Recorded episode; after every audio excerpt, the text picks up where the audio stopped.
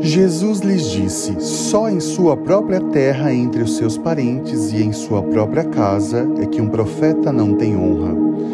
E não pôde fazer ali nenhum milagre, exceto impor as mãos sobre alguns doentes e curá-los.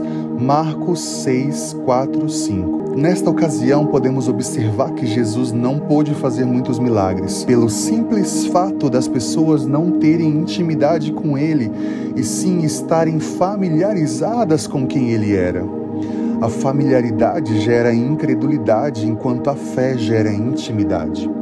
O familiarizado com Jesus sabe tudo sobre Jesus. Ele fala sobre Jesus várias vezes, tem informações sobre Jesus, mas ele não fala com Jesus. Sim, ele não tem intimidade com Jesus. Ei, você é íntimo de Jesus ou familiarizado com quem ele é?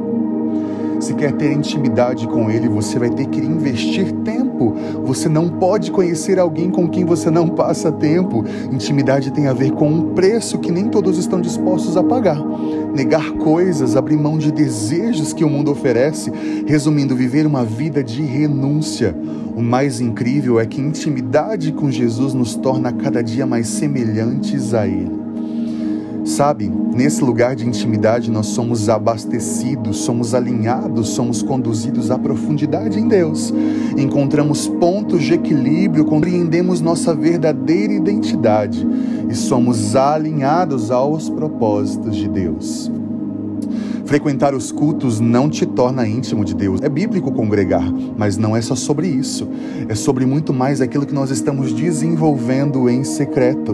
Ele quer um relacionamento próximo, amoroso, íntimo. Ele quer ser o seu melhor amigo e se relacionar com você.